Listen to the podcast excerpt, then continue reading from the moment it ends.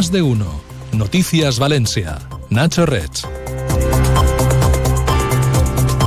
Buenas tardes, noticias de Valencia que siguen centradas, como no, en las consecuencias del incendio que la semana pasada arrasaba dos edificios con cerca de 140 viviendas en el barrio de Nou Campanar de Valencia. La Generalitat y el Ayuntamiento aprueban hoy las primeras ayudas para los afectados, mientras los familiares de las 10 víctimas mortales siguen esperando la autorización judicial para poder hacerse cargo de los cuerpos. Vamos con el tráfico y le contamos lo último en torno a esta tragedia. Sala de Control de Tráfico del Ayuntamiento de Valencia. ¿Cómo están las cosas? Mar San Juan, buenas tardes. Buenas tardes. Hasta ahora destacar que sigue cortada la avenida General Avilés desde Pío Baroja y Maestro Rodrigo de entrada a la ciudad entre General Avilés y la calle Rafael Alberti. Por lo demás, tráfico tranquilo y fluido dentro de Valencia y accesos. Y eso es todo por ahora. Gracias. Hasta mañana. Hasta mañana.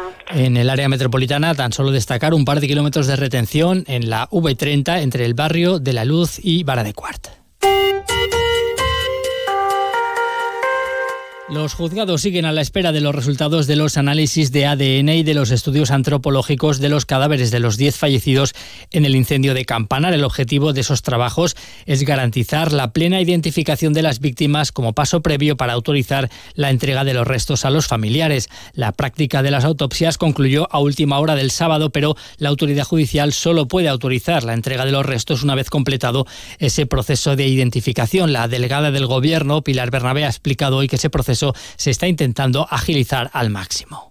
Está todo en marcha para poder terminar cuanto antes esas identificaciones y que por fin también las víctimas puedan estar, despedir a sus familiares, que están todas las muestras tomadas. La coordinación ya es total y esperemos que se pueda resolver lo antes posible dentro de la complejidad que es enorme y el esfuerzo que se está haciendo desde la Comisaría Central de Policía Científica para poder terminar y concluir cuanto antes.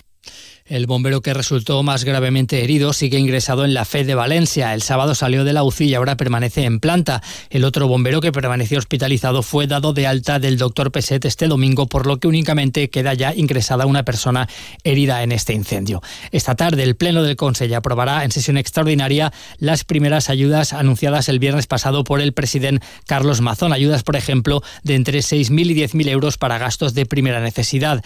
El gobierno valenciano también dará entre 1.000 y 1.500 euros al mes a las familias afectadas que quieran alquilar un piso y eliminará el pago de impuestos autonómicos a las que opten por comprar una nueva vivienda. Por su parte, esta mañana la Junta de Gobierno del Ayuntamiento ha acordado transformar el punto de atención a los afectados puesto en marcha el viernes pasado en el edificio municipal de Tabacalera en una unidad centralizada de documentación y asistencia individualizada. Desde aquí se elaborará un censo de urgencia de las personas que requieren algún tipo de necesidad y se tramitarán las ayudas de la Generalitat.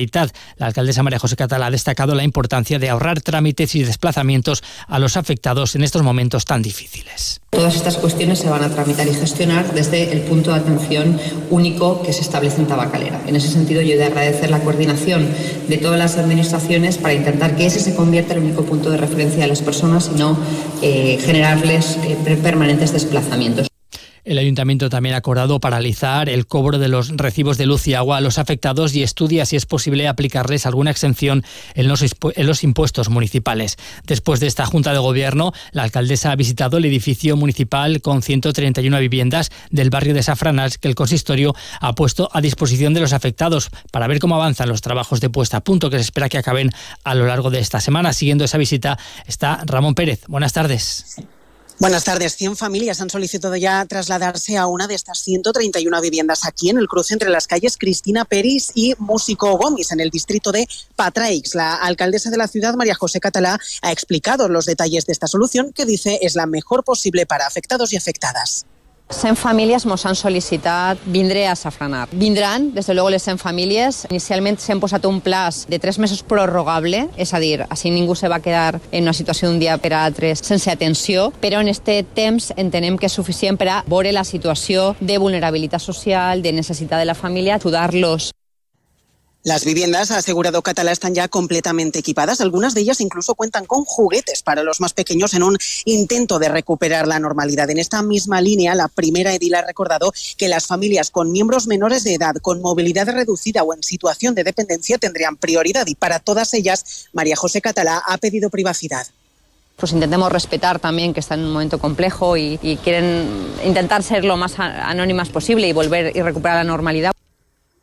Lo cierto es que este edificio de viviendas propiedad municipal es en estos momentos un auténtico trasiego de muebles, de electrodomésticos y de elementos de primera necesidad. Operarios continúan trabajando aquí, Nacho, como decimos, para dar el último remate y tenerlo ya todo a punto. Y desde este lunes los afectados que lo necesiten pueden también acceder a un espacio dotado con 25 puestos de trabajo dotados con ordenador portátil y conexión a Internet que el consistorio ha habilitado en las naves de la calle Joan Verdeguer. Por su parte, la Jefatura Superior de Policía ha puesto a disposición de quienes perdieron la documentación en el incendio la comisaría de la calle Hospital para facilitarles una nueva sin necesidad de cita previa esta tarde y también mañana martes por la tarde.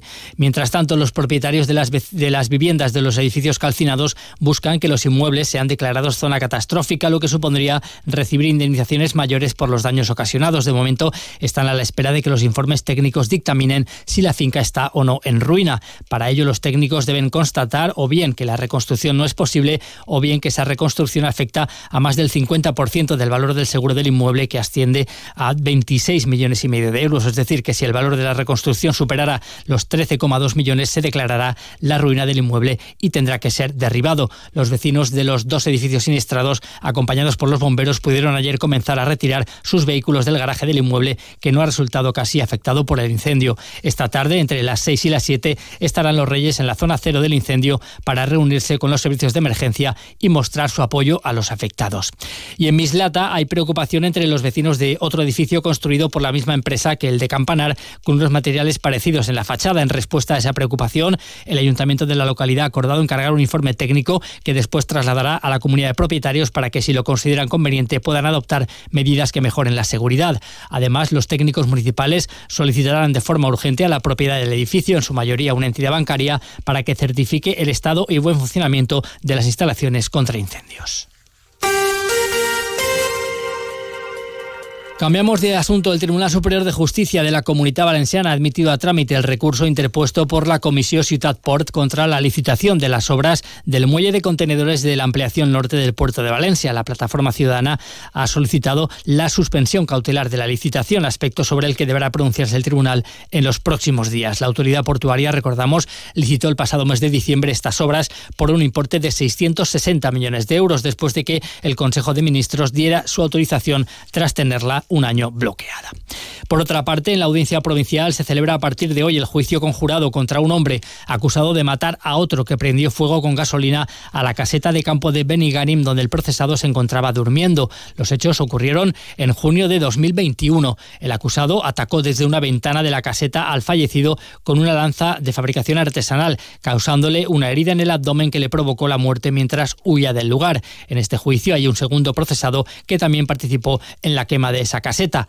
Y además, en suceso sepa también que la Policía Nacional ha desmantelado en Torrent un punto de venta de droga de cocaína y heroína. En la operación ha sido detenido un hombre y una mujer que habían ocupado de manera ilegal el inmueble situado al lado, al lado del que residían para usarlo como punto de distribución de la droga. Y Renfe refuerza desde hoy el servicio de la línea de cercanías C3, que es la que une Valencia con Aldaya, con 16 nuevos trenes diarios, 8 por cada sentido. 14, 14 de estos servicios se realizan entre las estaciones de San Isidre y Aldaya y los otros dos entre Valencia Norte y Aldaya. Estos trenes circularán diariamente, excepto los sábados, estableciéndose una frecuencia de paso de 20 minutos en las horas punta. Y este lunes ha abierto sus puertas uno de los certámenes más potentes de cuantos se celebran cada año en Feria Valencia, El Salón de la Cerámica. Hasta el domingo participarán más de 500 firmas de la cerámica, equipamiento de baño, tecnología o materiales sostenibles. En cuanto al tiempo, la Agencia Estatal de Meteorología anuncia para esta tarde cielo cubierto en Valencia, con riesgo de algún chubasco aislado y de escasa importancia. De cara a mañana martes, el cielo se irá despejando conforme avancen las horas. Se mantendrán, eso sí, las rachas moderadas de viento y las temperaturas bajarán ligeramente. Las máximas se quedarán en 18 grados. Así llegamos a las 2 menos 10. Ahora resumen de la actualidad regional aquí en Onda Cero.